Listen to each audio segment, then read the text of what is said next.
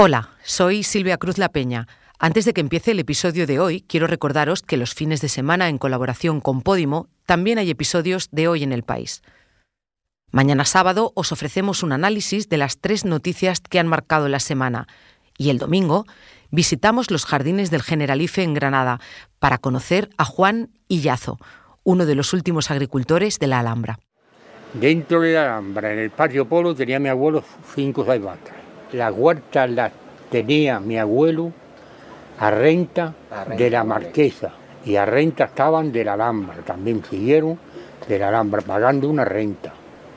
Cuando la marquesa le dio Generalife y, la, y los mártires que se lo dio a la Alhambra, le dio se lo, con los labradores y todo pero las huertas tenían, eran de, vida de mi abuelo, que pasando. Ahora sí, os dejo con el episodio de hoy. La inteligencia artificial ha entrado en otra fase. Lo hemos visto con el escándalo de las fotos de desnudos falsos de menores en Almendralejo, Extremadura. Hoy cualquiera puede usar esta tecnología para acosar. En este caso las víctimas son mujeres. Ellas y los que han manipulado sus imágenes, todos son menores. Y aunque se trata de un delito, no está tan claro qué y cómo debe perseguirse. Soy Ana Fuentes. Hoy en el país Desnudos falsos, cuando la inteligencia artificial se usa para el acoso machista.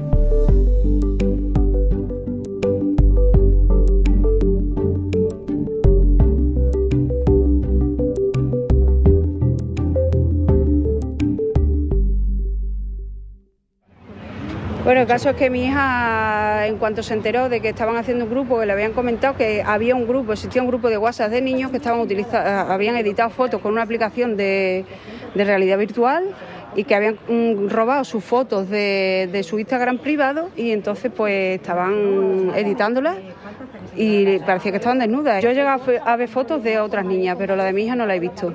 Hola Manuel.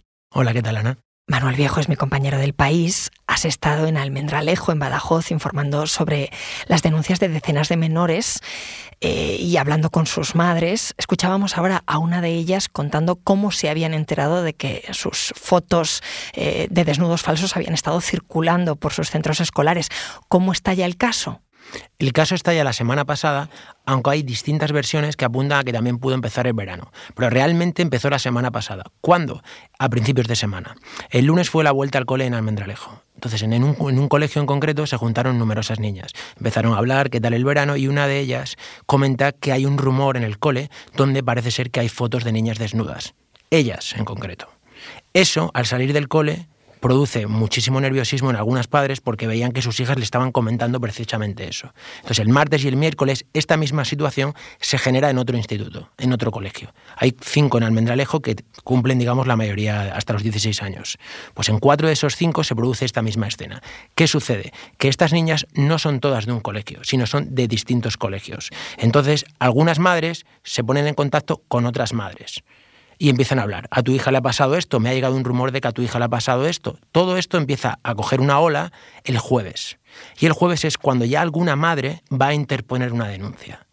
Pero el domingo, una de las madres que es ginecóloga y que es una influencer y tiene más de 130.000 seguidores en Instagram, esta madre al volver de un viaje de Barcelona con su marido, recibe una noticia de su hija y le enseña una foto suya y le dice, mamá, mira lo que ha pasado se lo han hecho a muchas niñas. Lo primero que hace esta madre, además de conversar con su niña, es subir un vídeo a Instagram. Y en ese vídeo explica ante la cámara y le dice, está pasando esto en Almendralejo.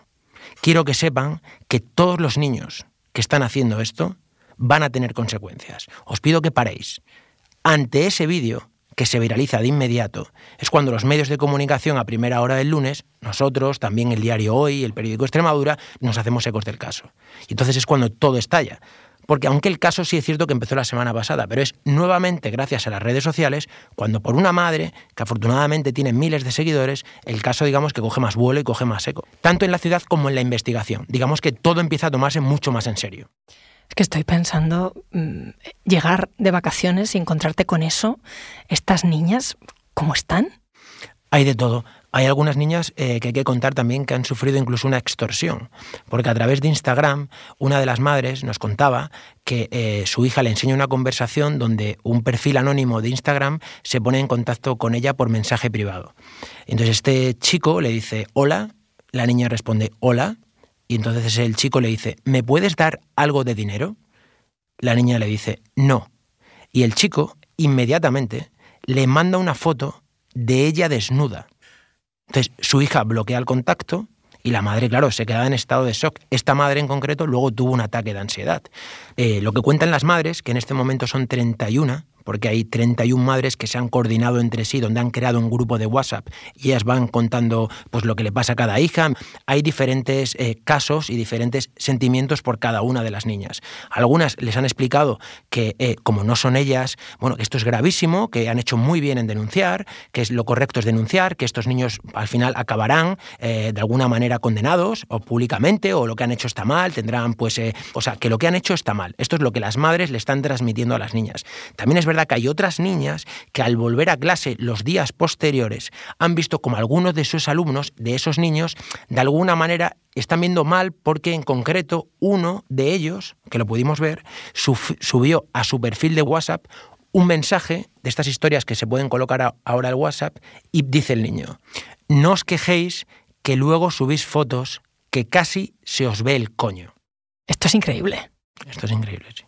Dice, ya ves, dice, ahora me da cosa salir porque, claro, dice, si alguien ha visto esa foto, dice, a mí me da vergüenza salir, mamá. Dice, y me comentó que su amiga Dice, le estaba pasando lo mismo. Digo, no, pues dile a su madre que se lo diga. Digo, y cuanto más seamos, mejor. Ahora con la viralización de esto, pues lo están también señalando con el dedo, se burlan un poquito también. Vale, entonces madres y padres se están organizando. ¿Y qué está haciendo la policía? La policía de Almendralejo, en concreto la Policía Nacional, inició la investigación eh, la semana pasada. Lo que pasa en este caso es que, aparte de ser un caso, digamos, que abre un agujero eh, judicial y sobre todo en la investigación, porque hay que recordar que estamos hablando de menores. Todos son menores, todos son menores de edad. Una de las niñas tiene 11 años, la mayor tiene 17. En esa franja, según el Código Penal, solo pueden ser imputables los que tienen más de 14 años. Entonces, ¿qué sucede? Si yo soy el padre de una menor y me viene mi hija y me dice que ella tiene una foto desnuda, yo puedo ir a denunciarlo porque tengo una prueba. Ahora bien, ¿qué pasa? Que es lo que está sucediendo también con algunos padres en Almendralejo. Si mi hija me dice que ella ha recibido una información donde otro compañero de clase le dice que ha visto una foto desnuda. Eso, según la policía judicial, no es una prueba, con lo cual yo no puedo ir a la comisaría a decir que mi hija me dice. A la comisaría tengo que ir con una prueba. ¿Con cuántas pruebas cuenta ahora mismo la policía de Almendralejo? Con siete. Hay siete imágenes, además de un vídeo, porque el lunes, en un grupo de WhatsApp de Almendralejo, donde estaban niños y niñas, alguien introdujo un vídeo. En ese vídeo hay siete imágenes de menores, desnudas. Una de las madres, al ver esto, que ya había denunciado la semana pasada, inmediatamente fue a la comisaría y dijo, oiga, aquí tengo este vídeo también. La policía chequeó el vídeo y se dio cuenta de que seis menores ya las tenía localizadas porque habían ido seis padres, pero uno no. Entonces ahora la policía tiene que ver esa imagen, localizar a esos padres para que vayan también a denunciar, porque sería otra prueba más. Ayer esta niña ya fue localizada. Eso por el lado de los padres también por el lado de la policía y qué pasa con los colegios. ¿Están dando alguna solución? Bueno, los colegios, en, como cualquier colegio, trabajan en este tipo de asuntos. ¿Qué pasa? Que la inteligencia artificial es un mundo para todos. Esto es muy difícil de abordar porque tampoco los niños saben muy bien con qué están jugando o qué se puede ver. Para todos es nuevo. Para todos es nuevo. ¿Cuántos niños hay ahora mismo implicados en este caso? Lo que dice la delegación de gobierno es que son varios. Hay que tener en cuenta que estamos en Almendralejo. Almendralejo es una ciudad de 30.000 habitantes. Con lo cual, aunque yo no conozca a mi vecino de enfrente, me lo cruzo con él en el Mercadona y sé que es la madre de Menganito y también es sobrino de no sé cuánto. Todo esto hace que la policía esté guardando el caso muy cuidadosamente porque hay que recordar que son menores. Entonces, ¿cómo se trabaja con los niños sabiendo yo que en mi clase tengo alumnas que han sido desnudadas por sus propios compañeros o por sus amigos que no van a ese colegio pero van a lo mejor a otro centro educativo? En uno de estos institutos, el pasado martes, se juntaron de nuevo los niños y alguno de los niños que han hecho esto. Uno de los profesores nos contaba que a primera hora, según él llegó, impartió una clase de comunicación. En esa clase, cuando él se puso a explicar y se giró, empezaron los murmullos. Él percibió que se hablaba de inteligencia artificial. El profesor les explicaba que esto es gravísimo y que por simplemente tardar un año, es decir, si ahora mismo estos niños estuvieran en 2024 estos niños estarían probablemente en la cárcel. En el resto de centros, algunos tienen constancia de que efectivamente una de esas niñas ha sido, mm, está implicada en el caso, pero tampoco saben si alguno de sus alumnos está implicado, porque es muy difícil detectarlo. Todos aseguran que todos los niños tienen prohibido el uso del móvil. Pues claro, a nadie se le olvida en casa. Lo que me planteaba un profesor es que probablemente en un futuro, no muy lejano, tendrá que venir algún padre también de una de las menores afectadas a contarle a estos chavales que lo que ha pasado es gravísimo en Almendralejo. Porque estamos hablando del primer caso en España donde una inteligencia artificial con alumnos menores de edad han cogido la foto de sus amigas, en concreto del WhatsApp y de Instagram privado, y otros alumnos han ido a un pabellón donde jugaba una de esas niñas al voleibol, la ha fotografiado jugando al voleibol y luego todas estas fotos han sido subidas a esta herramienta y han sido desnudadas por completo. Todo eso hay que explicárselo a un chaval de 14 años, que esto es lo que dice la policía. Que no a un chaval de 18 probablemente lo entienda la primera o incluso no, porque la inteligencia artificial nos está devorando día a día. Pero todo esto hay que explicárselo con cautela a un niño. Y luego, como bien decía el delegado del gobierno, probablemente no sea un delito. O sí, porque tampoco hay una jurisprudencia para esto. Entonces, estamos ahora mismo como en un acantilado donde por un lado están los abogados, por otro lado están los padres, que quieren que efectivamente esto no quede en un limbo, por otro lado están las madres, que afortunadamente han salido con el coste que eso tiene, porque están diciendo mi hija es esta, mi hija es esta, con lo cual hay un coste también eh, social en un pueblo, y por otro lado están los niños, que tienen 14 años, y que en un pueblo todo se sabe. Y toda esta vorágine que está pasando ahora, porque hoy, por ejemplo, ya van 20 niñas las que han puesto una denuncia. Pero ayer eran 12, con lo cual 8 más hoy. Y la policía cree que esto va a ir incrementándose. Ahora me sigues contando, Manuel. Enseguida volvemos.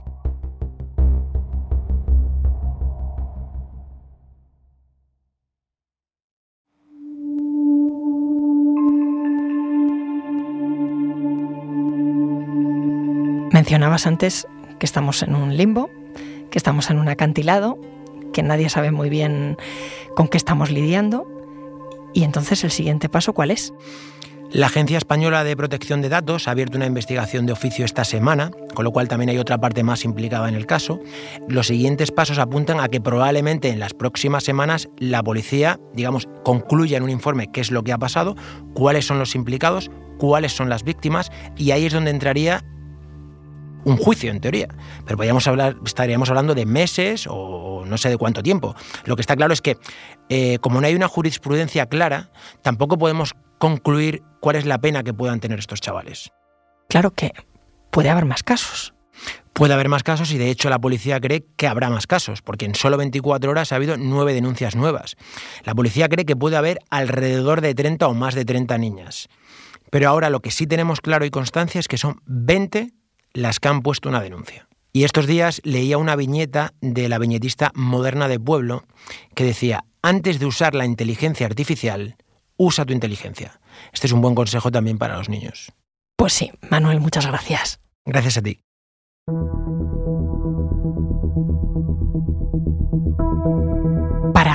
Ampliar información y entender algo más sobre este tema tan complicado y con tantas ramificaciones como la inteligencia artificial, he llamado a Raúl Limón, que es compañero de la sección de materia del país. ¿Qué tal, Raúl? Hola, muy buenas. Y conmigo en el estudio está Ana Torres, compañera redactora de Juventud. ¿Qué tal? Muy buenas, Ana. Empiezo contigo, Raúl. ¿Qué opciones legislativas hay ante casos como el de Almendralejo? ¿Hay alguna ley hoy que nos proteja de los peligros de la inteligencia artificial? Eh, no, digamos que por partes. Hay una regulación de la inteligencia artificial que está promoviendo la Comisión Europea y ahora mismo ha arrancado, acaba de empezar. y en España eh, está pendiente del desarrollo de la Agencia Estatal para la Supervisión de la Inteligencia Artificial que estará en, en A Coruña. Eh, lo que hace la regulación actual no es fijarse en la inteligencia artificial en sí, sino en las acciones, el resultado de las acciones que se hagan con inteligencia artificial y en la intención del delincuente en caso de que se, se, utilice para cometer un delito, pero no en la herramienta que se utiliza para el delito, que en este caso es la inteligencia artificial. Si hablamos concretamente de manipular imágenes reales, como ha ocurrido en Extremadura, ¿qué dice la ley de esto? Pues al igual que la inteligencia artificial, y el deepfake no es más que un producto de la inteligencia artificial, eh, o de las cosas que se pueden hacer con esta herramienta, no está perseguido en sí, ni está regulado en sí, sino los efectos que se pueden ocasionar con esto. ¿Y qué efectos se pueden ocasionar? Pues muchos. entre los beneficiosos, por ejemplo, se pueden, entre comillas, resucitar artistas como el Dick fake vídeo que se hizo con Lola Flores en un anuncio de, de una bebida alcohólica o para creaciones artísticas, pero al mismo tiempo también pueden ser pues, para extorsión sexual, para injuria, venganza pornográfica, intimidación, acoso, fraude, incluso para falsear pruebas o alterar mercados, por ejemplo. Has mencionado eh, eso de deepfake. Cuéntame un poco más qué significa ese término y en qué consiste. Pues Deepfake en realidad es una creación hiperrealista. Eh, para, digamos, los más antiguos recordarán que con el Photoshop se podían retocar las fotos y, poder hacer cualquier manipulación de esa imagen. Eh, lo único que ahora sucede es que la inteligencia artificial eh, ha llevado estas capacidades de recreación hasta límites inauditos, tanto de accesibilidad como de difusión. Hay un informe muy citado que realizó una empresa de Deep Trace que rastreó hasta medio millón de archivos falsos en la red y detectó que su crecimiento era eh, del 100% cada seis meses, es decir, cada seis meses se duplican los archivos de estas características. Y el 96% es para pornografía. Eh, lo que sí es cierto es que lo que antes comenzó con imágenes estáticas ya ha saltado a los vídeos, eh, a la voz, a los textos, a los documentos, al reconocimiento facial, a la combinación de todos al mismo tiempo, con lo cual se ha convertido en un vector de fraude emergente muy, muy preocupante. ¿Y cómo afecta, aquí os pregunto a los dos, ¿eh? ¿cómo afecta que tanto los autores como las víctimas de un delito así sean menores? Eh, vamos a ver, el deepfake que ya está afectando a personajes muy conocidos, como por ejemplo el caso de Rosalía, de quien publicaron un desnudo falso eh, hace muy poco tiempo. El, hecho de que se publique eh, esta recreación falsa sobre un adulto no se puede considerar como una revelación de secreto, porque es falso. Entonces hay que tratarlo como un caso de injurias o como delito contra la integridad moral, ¿no? Porque se presupone que la difusión eh, tiene una intención de humillar públicamente a otra persona. En el caso de menores, el Código Penal eh, tiene un artículo, el 189.1, que lo califica de pornografía infantil. Entonces tiene penas de prisión de entre 1 y 5 años y en este caso, además, a diferencia de en el caso de los adultos, se tiene en cuenta un término que es la pseudopornografía, es decir, que se castiga no solamente los, eh, digamos que si en los adultos eh, se considera la falsedad como un atenuante, es decir, como, como, algo que no puede ser considerado una revelación en secreto. En el caso de los niños, la consideración de pseudopornografía incluye tanto a los vídeos reales como los realistas, ¿vale? Con imágenes íntimas que se parezcan a las de una persona. Sí, sobre esto a mí me gustaría añadir a lo que dice Raúl que es verdad que todavía no existe jurisprudencia acerca del uso ¿no? de inteligencia artificial en, un sentido más sexual, como sería este caso en menores, y eh, está por determinar aún qué delito sería imputable a, los menores que hayan creado eh, la fotografía de estas chicas con su cara y un cuerpo ficticio y lo hayan redistribuido, ¿no? dándole al botón de, reenviar en principio por WhatsApp. De momento lo que sí sabemos es que el fiscal superior de Extremadura ha considerado que la suplantación de identidades atenta por la manipulación fotográfica que conlleva contra la intimidad y el honor Entonces, de momento eso es lo, que, lo más sólido que tenemos, pero efectivamente eh, en el Código Penal no está contemplado este tipo de actos en los que se usa la inteligencia artificial. Entonces, lo que nos han comentado varios expertos es eso, que al no estar tipificado como tal, al tratarse de un caso penal no se puede hacer una reinterpretación libre, sino que en el Código Penal tienes que ceñir eh, explícitamente a lo, que, a lo que viene ahí fijado y la inteligencia artificial no aparece por ningún lado. Porque Ana, el caso de Almendralejo que nos contaba antes Manuel Viejo, ¿eso puede considerarse acoso escolar? Pues a ver, eso todavía no está claro, porque hay que determinar eh, muchos factores, como por ejemplo si ha sucedido o no dentro del centro, ¿no? Es decir, si la difusión de esas imágenes y el contacto o las conversaciones eh, de los chavales acerca de esas imágenes se han producido en el entorno escolar. La última noticia que tenemos de la, de la Consejería de Educación de Extremadura es que mm, al parecer ninguno de los centros ha activado todavía el protocolo antiacoso y la Inspección Educativa de Extremadura tampoco ha ordenado de momento que se abra ese protocolo. Entonces, es demasiado pronto todavía para determinar si es o no un caso de, acoso escolar. Porque tú que sigues ese tema desde hace mucho tiempo por entender la foto general, ¿cómo está la situación del bullying, del acoso escolar en España? ¿Han aumentado los casos? Pues a ver, según la memoria de la Fiscalía General del Estado que se publicó hace, bueno, recientemente, hace unos días, eh, los casos de bullying no han aumentado. Hablo de los casos que llegan a la fiscalía, que digamos que estos son los casos de bullying más graves. Así como otros delitos eh, entre los jóvenes sí han aumentado, el bullying, eh, el acoso escolar, está como estabilizado. ¿no? Luego sí, eh, hay otro, otro informe recientemente publicado de, la Fundación ANAR, que es la que lleva el teléfono contra el acoso escolar en España, y ahí eh, han hecho una encuesta a, una muestra representativa de menores y hay la percepción de un 15% menos, o sea, los menores reportan un 15% menos de acoso escolar con respecto al año pasado. Eh, por lo tanto, a la espera de que salgan las cifras oficiales de acoso registrado por ANAR, en principio no parece que haya un, repunte de casos de acoso. ¿Y qué pasa cuando al, bullying le sumamos la variable de lo digital? Todas las víctimas de Almendralejo eran niñas. ¿Son conscientes los jóvenes de que hay una ciberviolencia machista que también es un delito? Pues a ver, por lo que estamos hablando estos días eh, también con expertos y con, y con educadores, ¿no? con profesores que están dentro del, entorno escolar, la respuesta es no. O sea, los menores no son conscientes del el daño, ¿no? Así como hay un paralelismo, o sea, el daño que se produce en la calle, ¿no? Eh, los insultos eh, y, el daño a menores, sí que hay una conciencia sobre eso, incluso si tú ves a una joven a la que la están increpando 20 chavales, tú vas a ayudar, ¿no? El problema es lo que pasa online, o sea, ahí falta mucha conciencia y los chavales no entienden que solo por el hecho de dar un botón de reenvío pueden estar cometiendo un delito.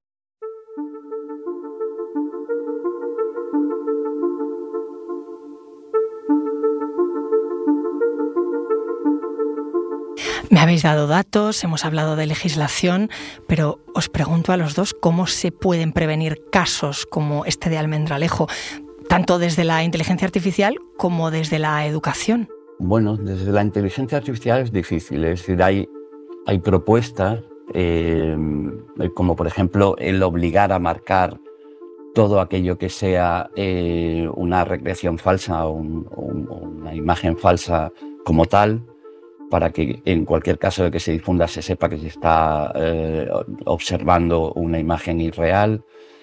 Eh, hay métodos eh, informáticos para rastrear las creaciones y detectarlas como inteligencia artificial.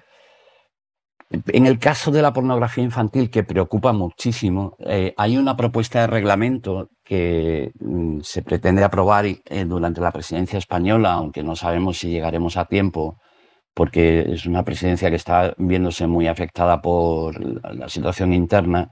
Y en este reglamento lo que se propone es que todas las empresas de servicio web evalúen y mitiguen los efectos de, la difusión de abuso sexual a menores, que es algo que preocupa muchísimo porque según un informe de la Unión Europea se llama One in Five, eh, uno de cada cinco niños eh, está afectado por esta pornografía infantil.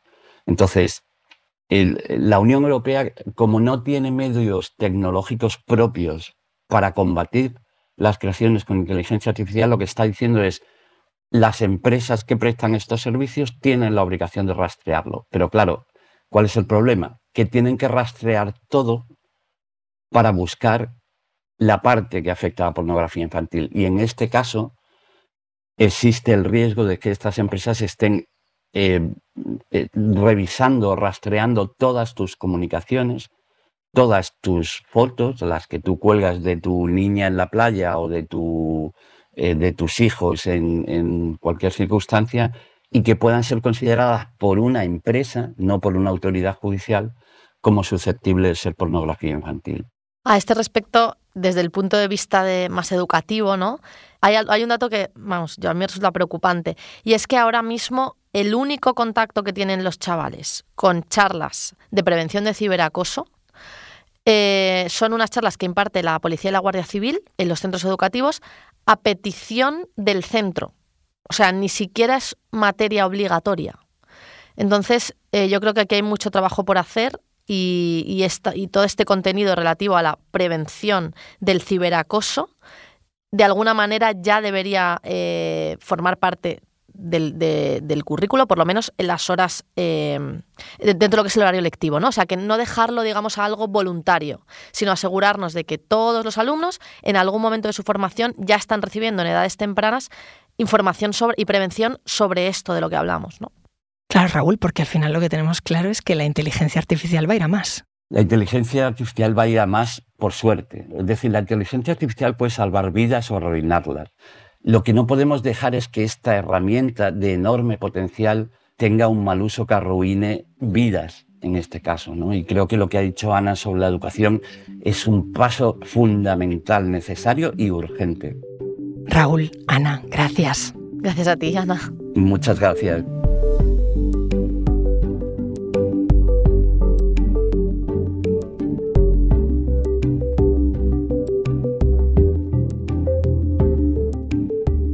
Este episodio lo han realizado Jimena Marcos y Javier Machicado. La grabación en terreno es de Manuel Viejo. El diseño de sonido es de Nicolás Chabertidis. La edición es de Ana Rivera y la dirección de Silvia Cruz La Peña. Yo soy Ana Fuentes y esto ha sido Hoy en el País. Mañana volvemos con más historias. Gracias por escuchar.